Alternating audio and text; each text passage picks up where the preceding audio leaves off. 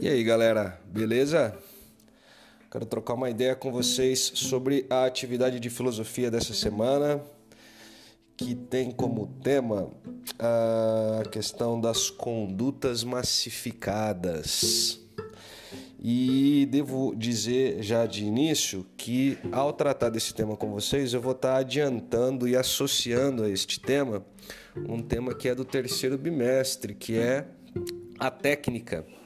E eu vou fazer isso por quê? Porque os dois temas têm por base as mesmas referências filosóficas, tá bom?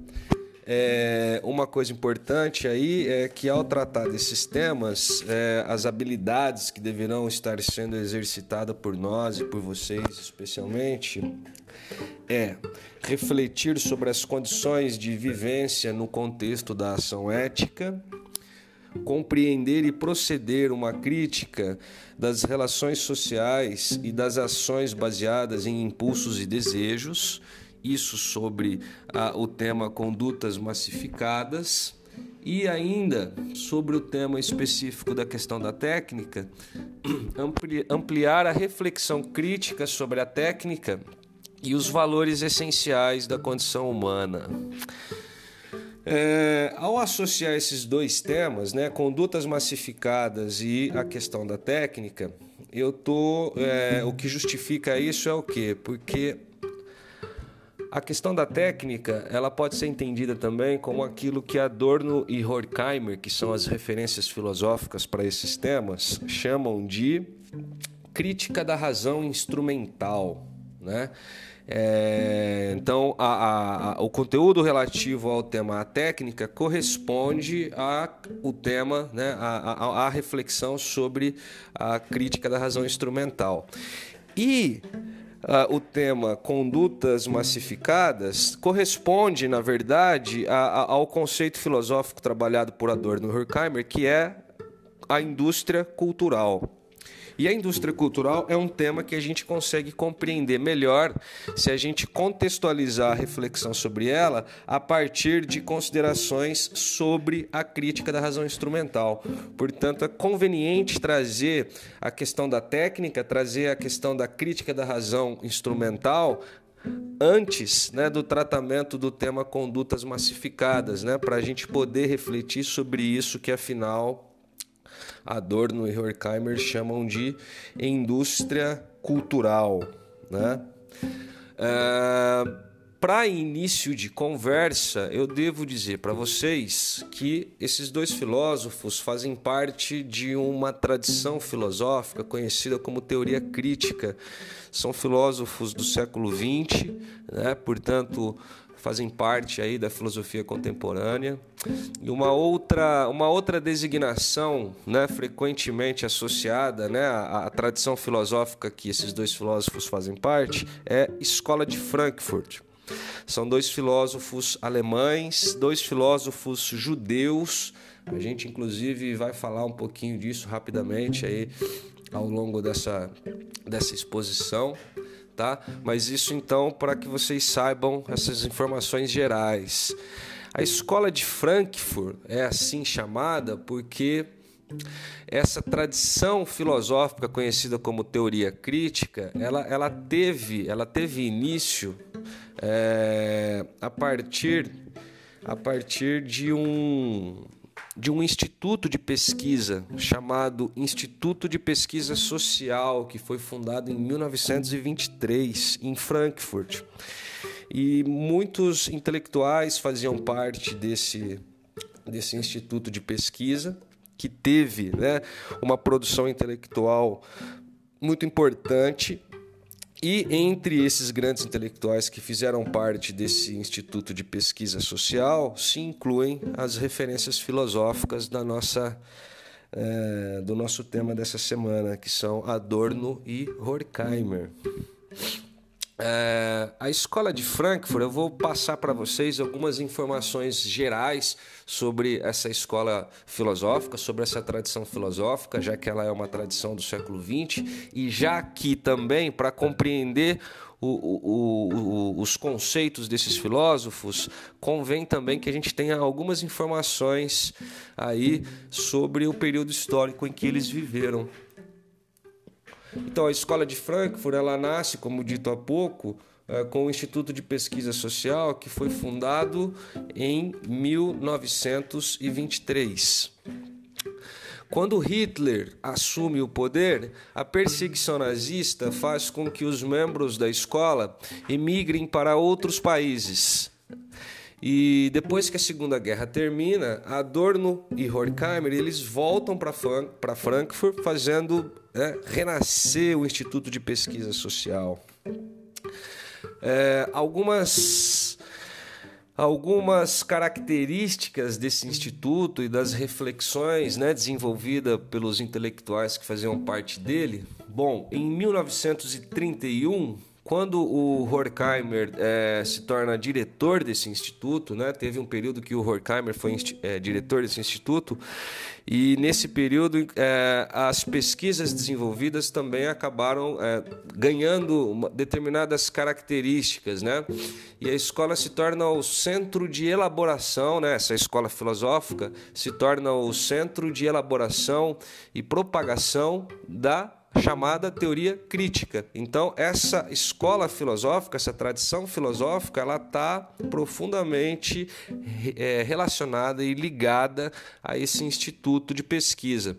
A teoria crítica, ela pretende fazer surgir, ela pretende fazer ver as contradições fundamentais da sociedade capitalista e, e, tentando apontar para um desenvolvimento da história dessa sociedade que conduza ou que conduzisse a uma sociedade sem exploração, como é típico do capitalismo, né? as investigações, né, as reflexões, as pesquisas da escola de Frankfurt, dos seus intelectuais, é, vale destacar também, não tinha o caráter de um sistema, né? mas era um conjunto de ensaios em que se examinava a organização e a consciência dos trabalhadores e que mesclava conceitos tomados de campos diversos de reflexão. Eram, portanto, estudos interdisciplinares é, alguns temas é, abordados né, pelos intelectuais desse instituto de pesquisa, eu não vou aprofundar em nenhum deles porque não é foco da nossa conversa.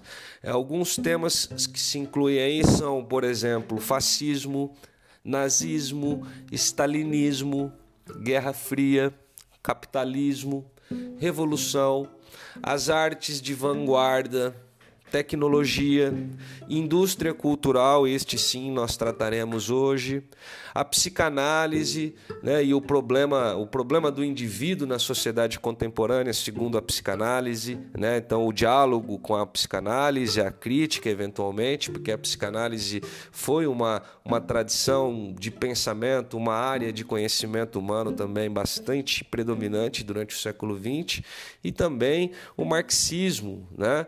e suas relações com outras correntes filosóficas contemporâneas. Esses, os dois filósofos, principalmente o Adorno, eles têm uma influência da tradição marxista que vocês já viram em outros momentos, mas ao mesmo tempo eles também são críticos de determinadas formas desse marxismo.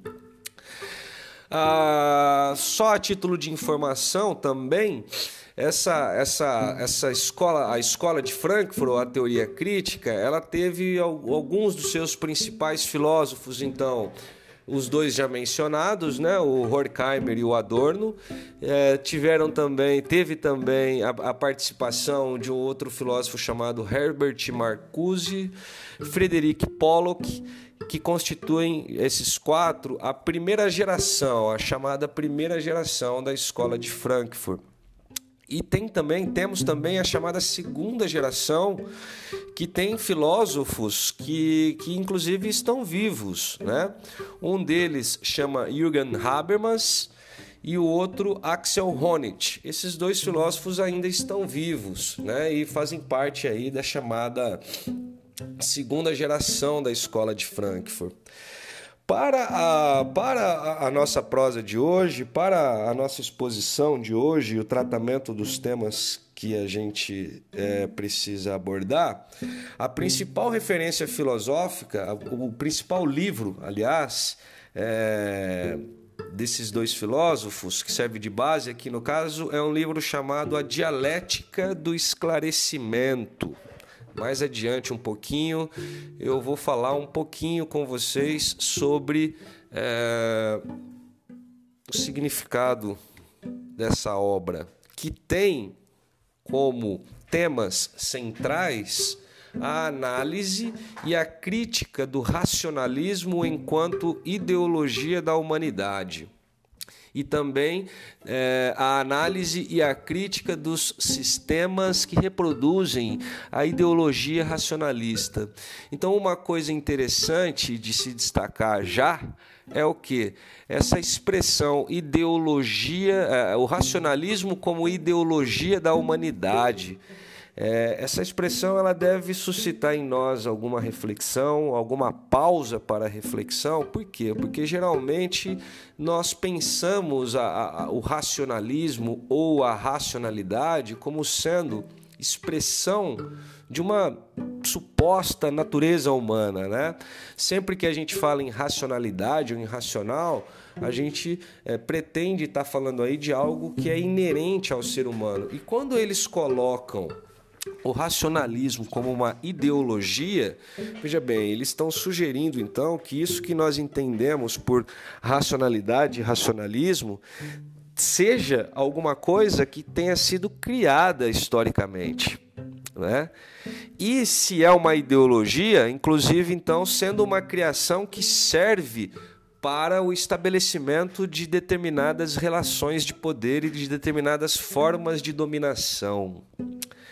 Então, é, peço a vocês que façam alguma anotação, inclusive aí em relação a isso, né? Racionalismo enquanto ideologia da humanidade. É, faço essa, faço essa ressalva em relação a essa expressão, porque ela já é um ponto de partida para a nossa reflexão. Em que medida? Na medida em que Adorno e Horkheimer ao fazer a crítica da chamada razão instrumental, o que eles estão fazendo então é denunciando a racionalidade humana, ou mais especificamente, a racionalidade ocidental e mais precisamente ainda a racionalidade moderna. E se vocês me permitirem, ainda mais especificamente, a racionalidade capitalista, tecnológica, industrial, eles estarão denunciando essa racionalidade como sendo, por um lado, né, fruto de uma construção histórica, essa racionalidade, e por outro lado, como sendo também uma espécie de perversão daquilo que eles chamam, por outro lado, de razão objetiva. Né? A gente não vai falar muito hoje de razão objetiva, mas só para não deixar vocês também pairando no nada, entendam aí é, razão objetiva como sendo. Ah, uma, a forma autêntica da racionalidade para Adorno e Horkheimer. E uma das características fundamentais do que eles chamam de racionalidade ou razão objetiva é o que? A capacidade da razão determinar a os fins da humanidade, ou seja, a finalidade do homem, do ser humano. Né? Então, uma característica da razão objetiva é essa: ser capaz de estabelecer a finalidade da existência humana. Em contraposição ao que eles chamam de racionalidade objetiva ou de razão objetiva, nós temos o que eles chamam de razão instrumental e a característica principal do que eles chamam de razão instrumental, como a gente vai ver e vai desenvolver aqui é, com as exposições que virão, é, a característica principal é o que? É a perda dessa capacidade da razão de determinar os fins da existência humana. E à medida em que ela perde essa capacidade de determinar a finalidade da existência humana, ela se torna um meio para outros tipos de realizações. E o que o Adorno e o Horkheimer vão destacar é o que?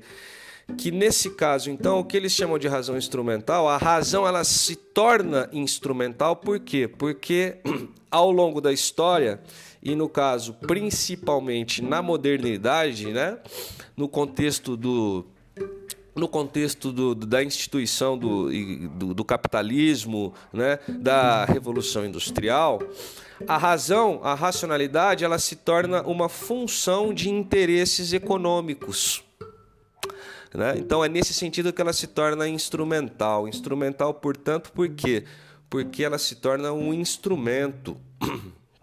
Então, aquilo que se chama de racionalidade na modernidade né, vai estar tá profundamente relacionado a interesses que são de ordem econômica, portanto, vai estar tá relacionado a interesses que dizem respeito a uma determinada classe social, né?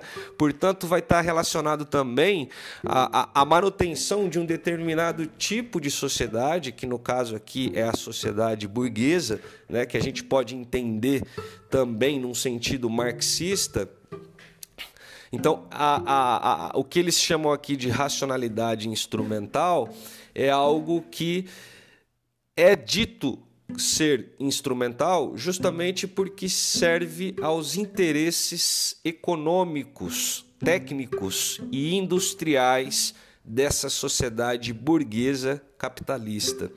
E aí é nesse sentido, então, que a gente deve entender essa ideia do, do racionalismo como uma ideologia. Por quê? Porque essa racionalidade, então, que se tornará função de interesses econômicos, e a gente vai entender o que isso significa mais adiante.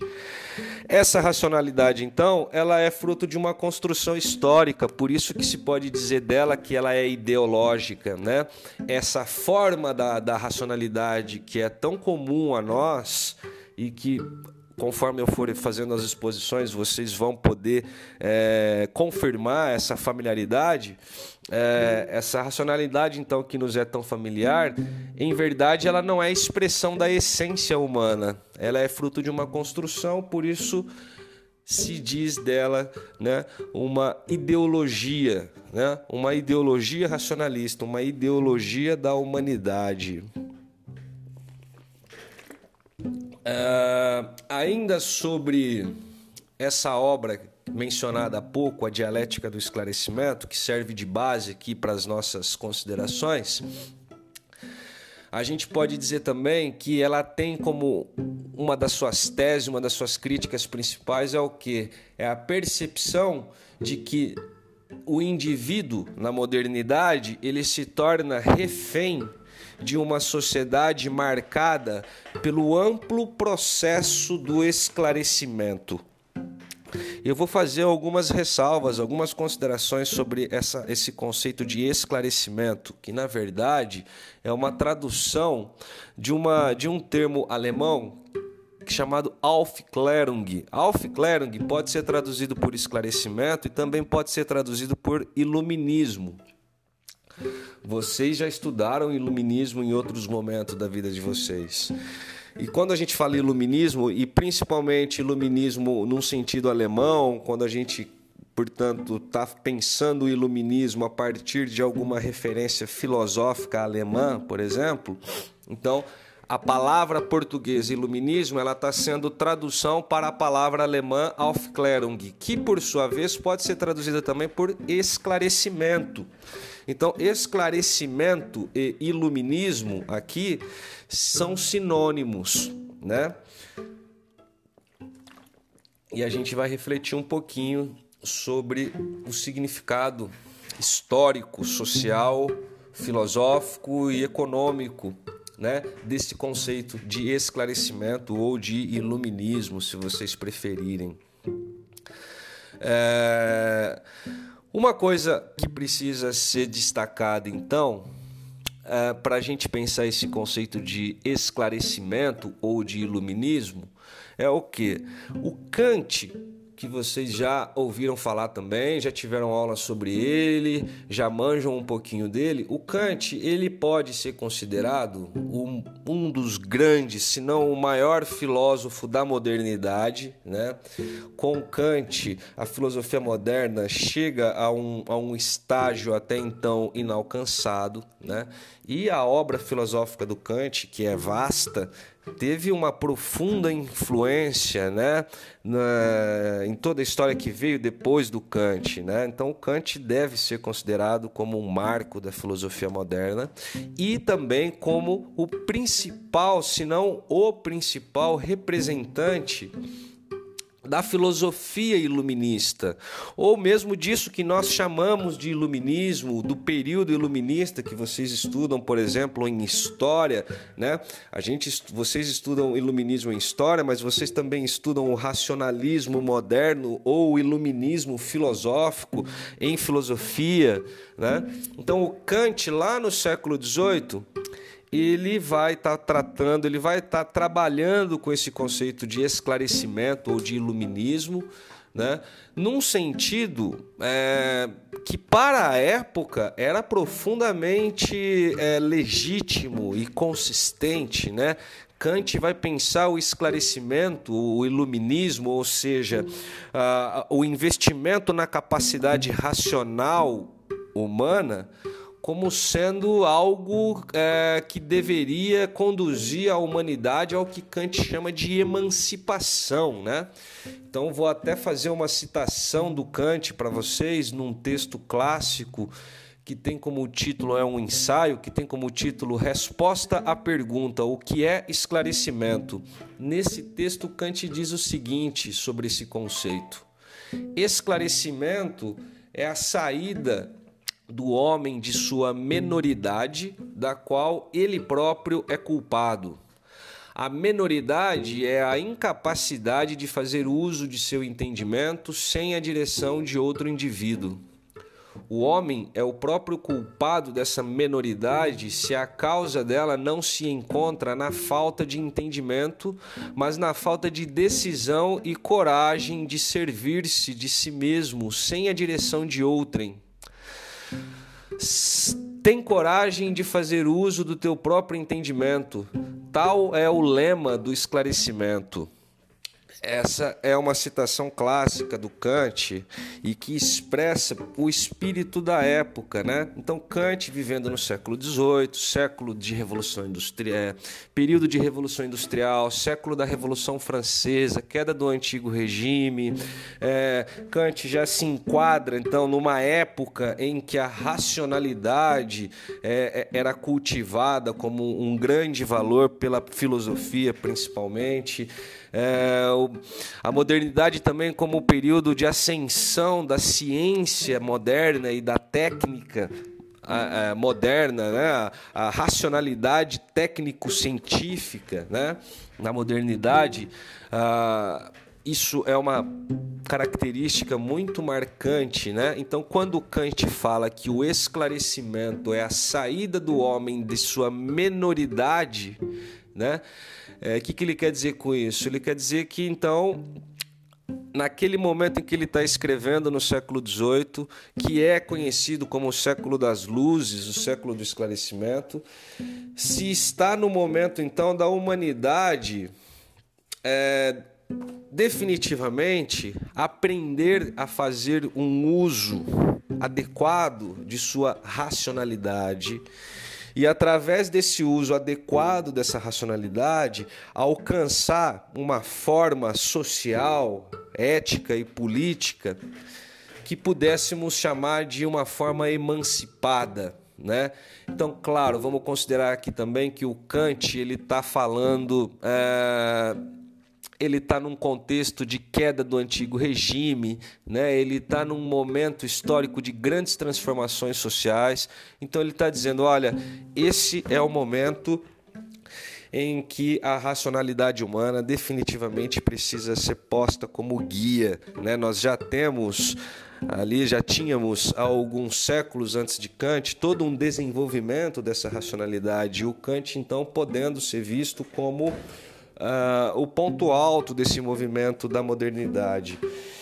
E o que, que acontece? Então, no século XVIII, a racionalidade humana, ela é a, a, valorização da racionalidade humana é uma marca né, desse período. Então, nessa época, a, a, expectativa na capacidade racional humana, principalmente através né, do, do, do conhecimento científico, né, e claro também é, tendo em vista aí as transformações sociais advindas né, das revoluções né, que houveram nesse período. Então, esse é um período em que o, o, o humano é valorizado em sua racionalidade, como talvez como em poucos momentos houveram na história. E essa racionalidade humana, como eu já disse, ela, ela é pensada, ela é colocada como sendo. É, há muita esperança, há muita expectativa de que através dela a humanidade alcance uma forma nunca antes alcançada e que expresse da melhor maneira possível a sua dignidade, né, o seu valor.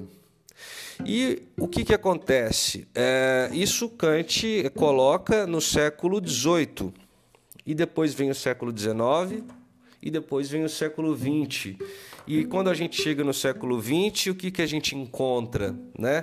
É, por exemplo, duas grandes guerras né?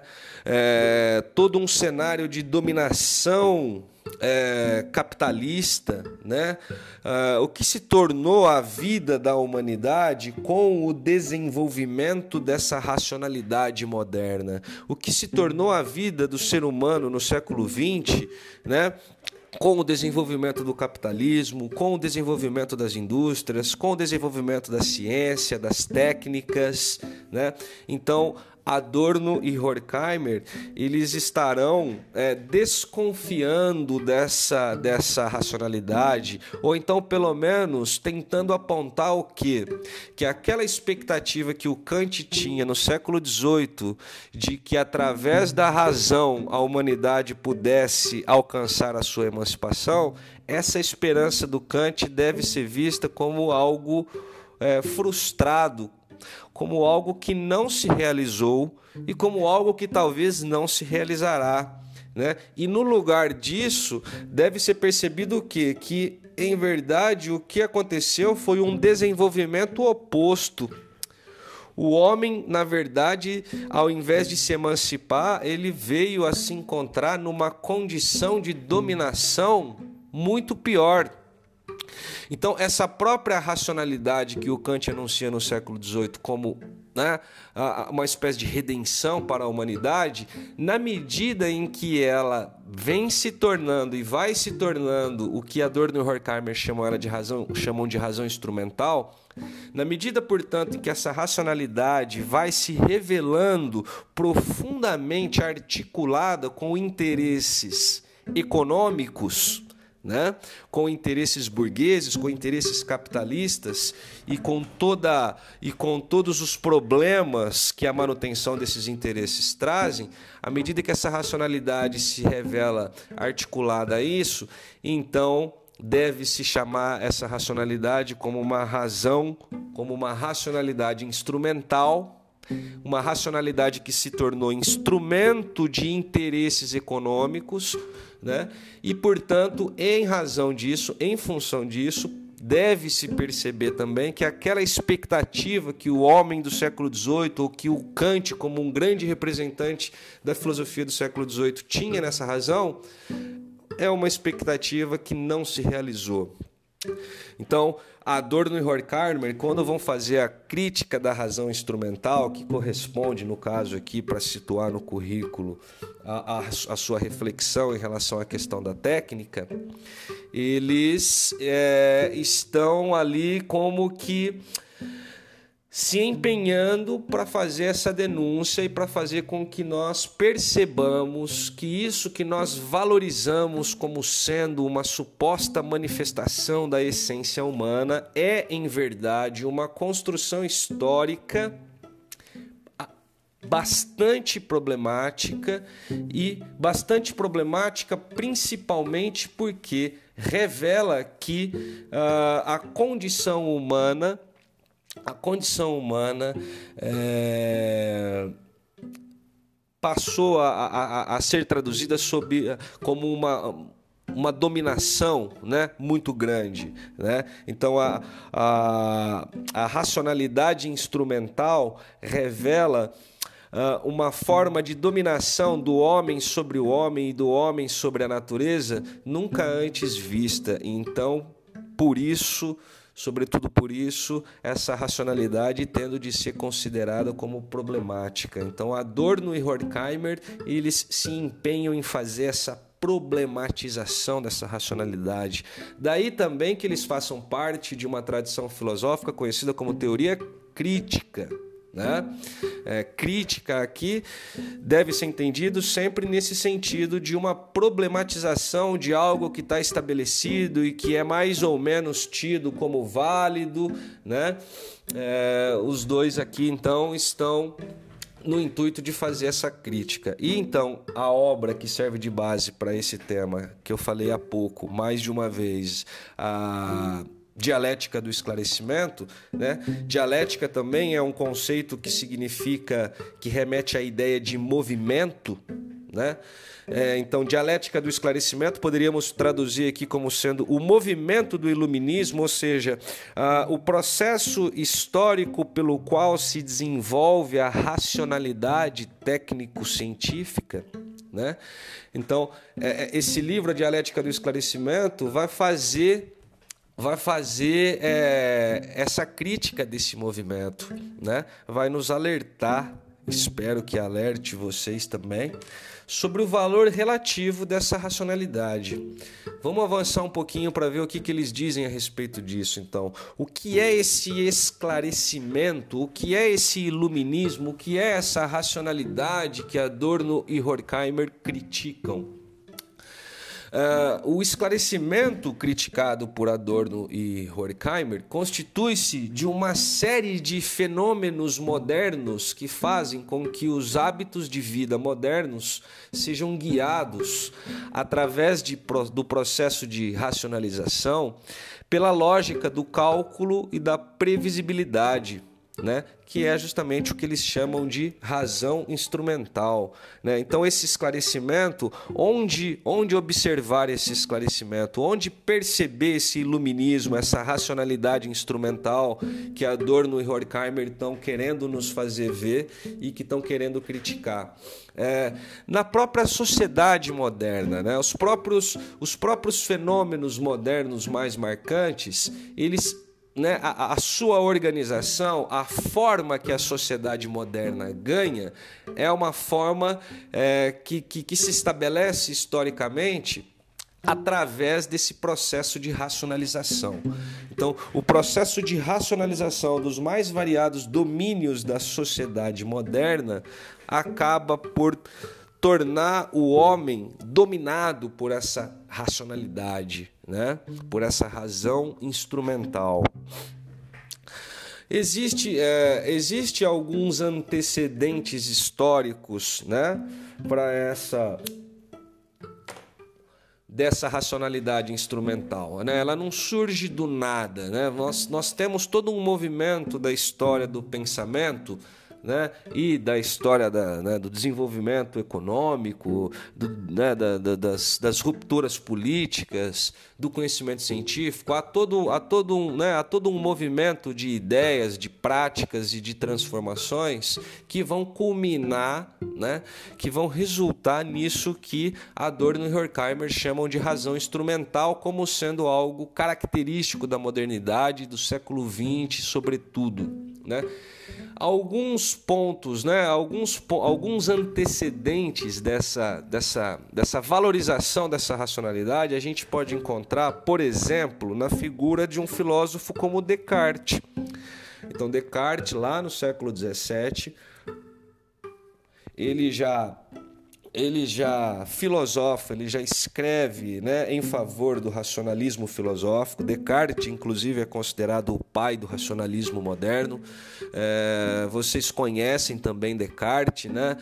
o cogito, o penso, logo existo, né? a tentativa do Descartes de fundamentar o conhecimento em bases racionais. Né? É, então, já ali com Descartes, por exemplo, nós temos um antecedente né? ou um, um, precursor disso que nós chamamos de disso que Adorno e Horkheimer vão chamar de racionalidade instrumental. E aí eu cito Descartes, por exemplo, para ilustrar essa referência a ele, quando ele diz: a razão é, o, é a única coisa que nos faz homens e nos distingue dos animais. Então, Descartes já pode ser destacado como um representante da filosofia e também da ciência, porque Descartes também era um cientista, é, que teve uma contribuição intelectual para né, o estabelecimento e o desenvolvimento dessa racionalidade moderna.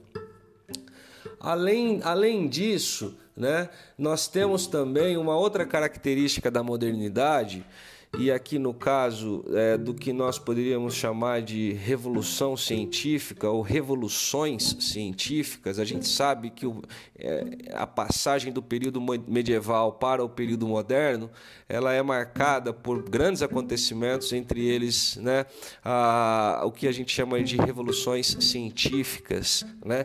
E é uma característica das chamadas revoluções científicas o que? A valorização do conhecimento matemático. Né? Né? ou, se preferirem, uma espécie de matematização do conhecimento. Né?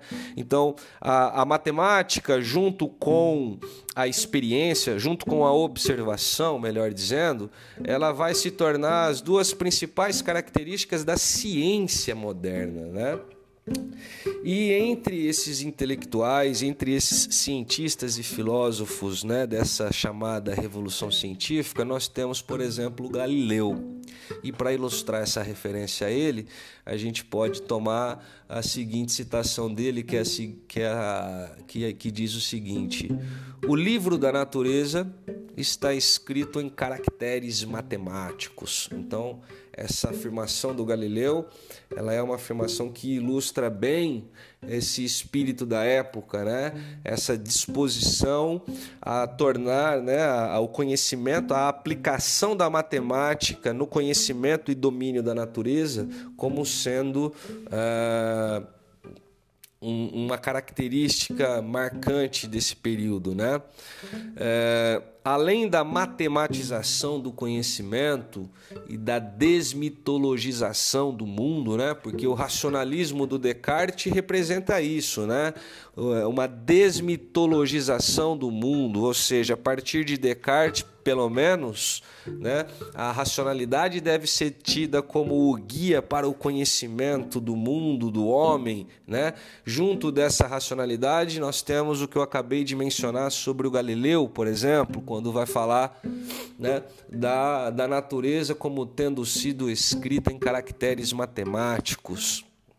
Nós temos também a figura é, de um, do Francis Bacon, por exemplo, que vai, por exemplo, ele tem uma frase famosa que se diz, onde ele diz que o saber é poder, né? Então essa ideia também, o saber, esse, esse, essa sabedoria, essa, esse conhecimento racional da natureza, da sociedade, do homem, que talvez possamos chamar de um saber, então, Francis Bacon ele acrescenta, né, ele traz uma outra, um outro aspecto dessa mentalidade moderna, né, ao dizer que esse saber é poder. Então, por um lado, nós temos a razão como aquilo que tem que ser o guia né, da, da do conhecimento humano, é, como, como instrumento principal dessa capacidade de de pensar o mundo a partir da razão, nós temos a, a, matemática, então exercer essa racionalidade através da aplicação da matemática no conhecimento e dominação do mundo, né? E com isso, justamente, então, fazendo do conhecimento um poder, né? É, Uma outra característica, né, uma, um, um, outro ponto, né, avançando um pouquinho na história, chegando já século XIX, século XX, uma outra característica da mentalidade né, dessa sociedade racionalista é o que? É a ideia de que o tempo livre é, deve passar a ser utilizado como uma forma de manutenção do sistema capitalista, ou seja, mercadoriza-se o tempo livre. Né? E aí, para ilustrar um pouquinho essa, essa ideia, a gente tem aqui, por exemplo, a citação de uma figura chamada Victor Le Bon, que diz o seguinte: a nossa enorme economia produtiva exige que façamos do consumo nossa forma de vida, que tornemos a compra e uso de bens em rituais, que procuremos a nossa satisfação espiritual, a satisfação de nosso ego no consumo. Né? Ou seja, é, o consumismo típico né, de, um, de um certo desenvolvimento da sociedade capitalista, como outra característica marcante é, desse movimento do esclarecimento que Adorno e Horkheimer vão chamar de racionalidade instrumental. Então, essa ideologia consumista, esse consumismo que se, se instala no século XX e que, evidentemente, ainda hoje é, opera na nossa sociedade como uma outra marca né, desse movimento, dessa dialética do esclarecimento, desse movimento do iluminismo, né, dessa sociedade racionalizada. Né? Uma outra característica, portanto, a exacerbação da técnica. Né?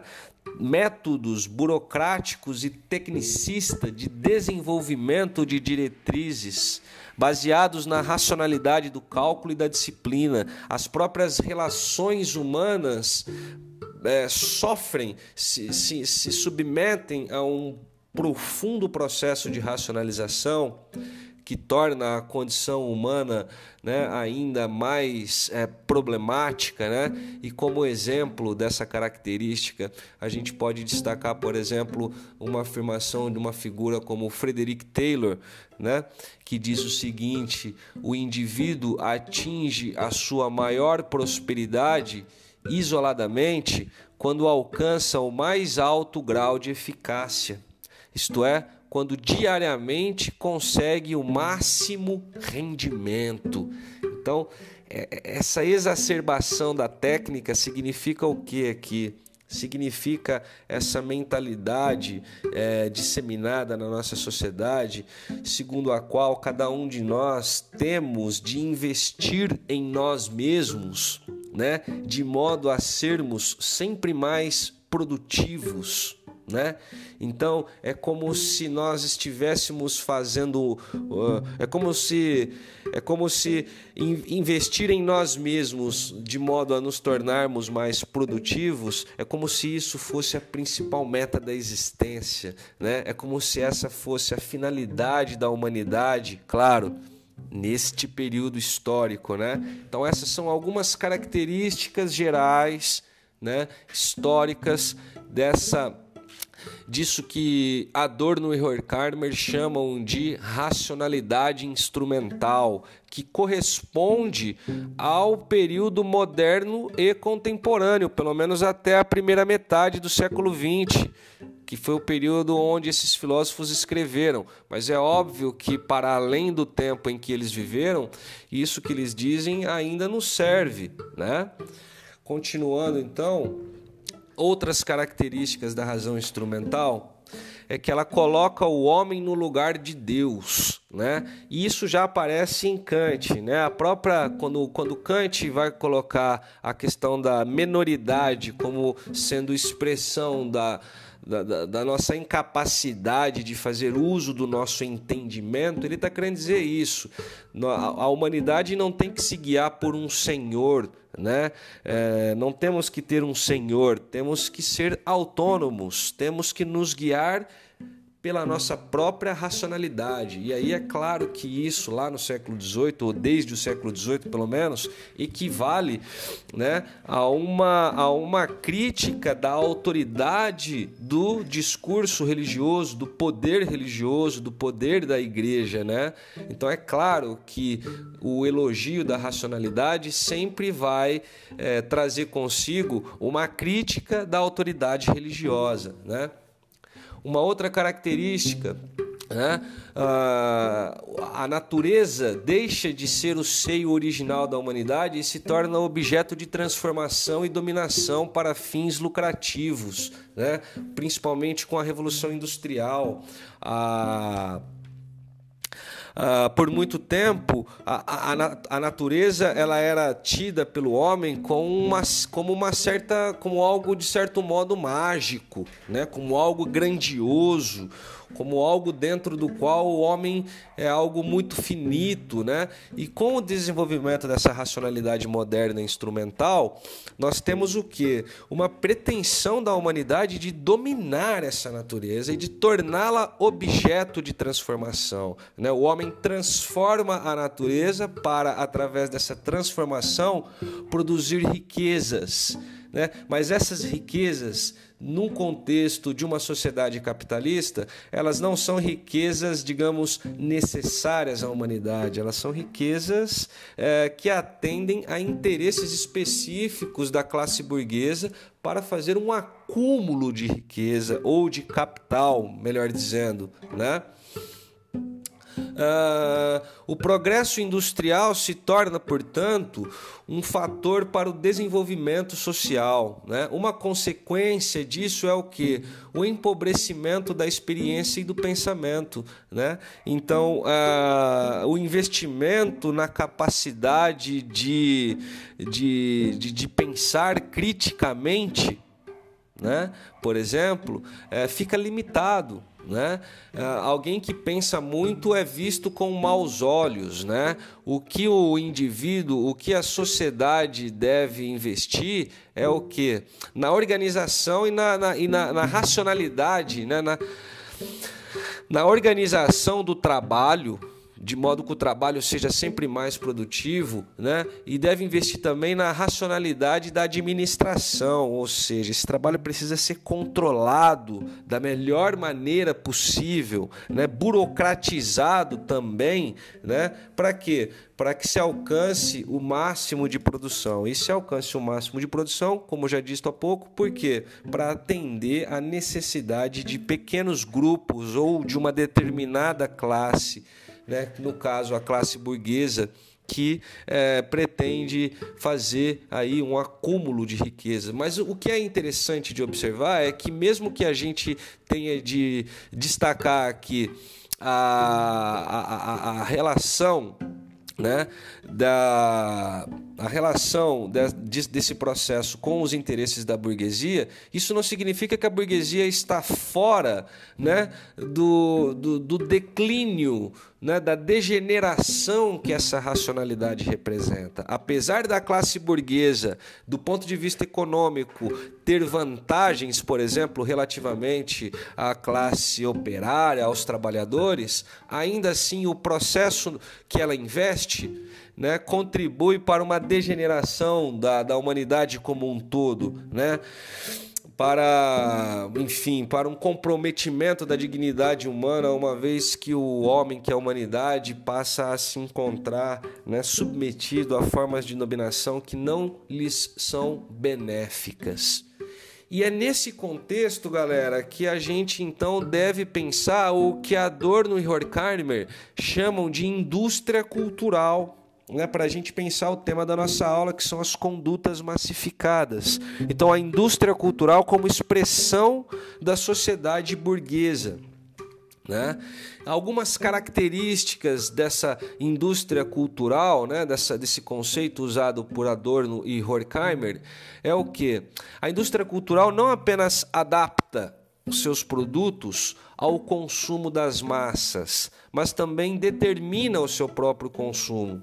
A indústria cultural reduz a humanidade a indivíduos que satisfazem os interesses da liderança dos processos que a constituem. Ou seja, a, a indústria cultural representa o quê? A indústria cultural, claro, ela passa a ser, por um lado, né, uma espécie de produção em série né, de uma diversidade de produtos. E com essa produção dessa diversidade de produtos, o que a Adorno Horkheimer está chamando aqui de indústria cultural, que no caso abarca os mais, os mais diversos âmbitos da vida humana, da vida social né, é, contemporânea, é, com a produção desses bens de consumo, a indústria cultural ela gera nas pessoas, ela determina aquilo que as pessoas devem desejar, ela oferece às pessoas, ela, ela, ela forma o desejo das pessoas, né? É, é, como se fosse uma espécie de hipnose, né? Então a indústria cultural produzindo né, uma diversidade enorme de bens de consumos e colocando ali na frente, né, dos indivíduos, fazendo com que todos é persigam isso e busquem isso. E claro, daí o consumismo, né? Então a indústria cultural, ela investe no desejo do indivíduo. O indivíduo passa a fazer de sua vida uh, um meio para o consumo. O indivíduo, então, ele tem que investir em si mesmo para conseguir uh, ganhar o suficiente para poder consumir né? Claro, não vou nem levar em conta aqui o fato de que, é, além disso ser assim, é, nós temos também uma situação ainda mais problemática que é o quê? Porque nem essa capacidade de consumo é alcançada propriamente, né? A maioria da humanidade, muitos, né? Se a gente levar em consideração principalmente o nosso país, tem um poder de consumo é, muito baixo, né? Médio, baixo e às vezes abaixo do baixo ainda, né? Então, não, não bastasse né, o caráter problemático desse projeto de sociedade ou desse, dessa fatalidade de sociedade, nós temos, teríamos ainda a questão de que mesmo é, esse poder de consumo ele ainda é problemático, né? E o pouco de, de, de, de poder de consumo que as pessoas têm, claro, elas acabam né, ainda é, investindo no próprio consumo e a vida das pessoas acaba ficando reduzida a isso. As pessoas, portanto, de modo geral, nessa sociedade é, regida por essa razão instrumental, dedicam boa parte de suas vidas né, para ganharem as condições que permitirão a elas o consumo. E o consumo sendo visto aqui quase que como o sentido da existência humana. Né? A indústria cultural, portanto, impede a formação de indivíduos autônomos e conscientes, capazes de determinar os seus desejos. Né? À medida em que a indústria cultural produz muitos bens de consumo, estimula o consumismo e faz com que as pessoas é, dediquem a sua vida a essa lógica, ela acaba contribuindo também para que esses indivíduos se sintam desencorajados a, a, a, a, alcançar ou a investir numa certa autonomia de pensamento, numa certa autonomia de ação. Por quê? Porque isso levaria a uma crítica dessa sociedade. Um indivíduo autônomo, um indivíduo é, que tenha um pensamento crítico, é um indivíduo que vai buscar outras coisas para a sua existência. Então não faz sentido, não faria sentido, é, ou, ou, melhor, é, é, é, é bastante coerente com, né, com a lógica disso que a Adorno Horkheimer chama de indústria cultural, é, o comprometimento da capacidade dos indivíduos alcançarem uma forma autônoma. Né? Então, eles não têm um senso crítico em relação ao mundo e à sociedade em que vivem, consequentemente, dedicam as suas vidas para viver né, em nome do consumismo e ao viver as suas vidas em nome do consumismo, a gente tem também o que? O próprio desejo desses indivíduos, né, que poderia ser expressão de sua autonomia, de sua singularidade, acaba é, sendo também ele é, submetido a uma dominação. Esses indivíduos não determinam sequer os seus desejos, né? né? Uma sociedade hipnotizada pelo consumismo é uma sociedade formada por indivíduos incapazes de determinar os seus desejos. A indústria cultural organiza-se e funciona, portanto, de modo a fazer com que o indivíduo compreenda a sua exata condição de consumidor. Né? É, poxa, quantas e quantas e quantas vezes nas nossas vidas nós ouvimos de outras pessoas, né? determinadas orientações, determinados conselhos, justamente para que nós encaminhemos a nossa vida de modo a termos, por exemplo, um sucesso profissional, porque o sucesso profissional, ele, por exemplo, poderá nos trazer uma condição financeira que só serve para uma coisa, né? Consumirmos. Né? Então, o valor dado a, a, a, a, esse ethos, o valor dado a esse estilo de vida, tem em vista o quê? Fazer com que os indivíduos se tornem consumidores. Isso vocês aprendem na própria escola.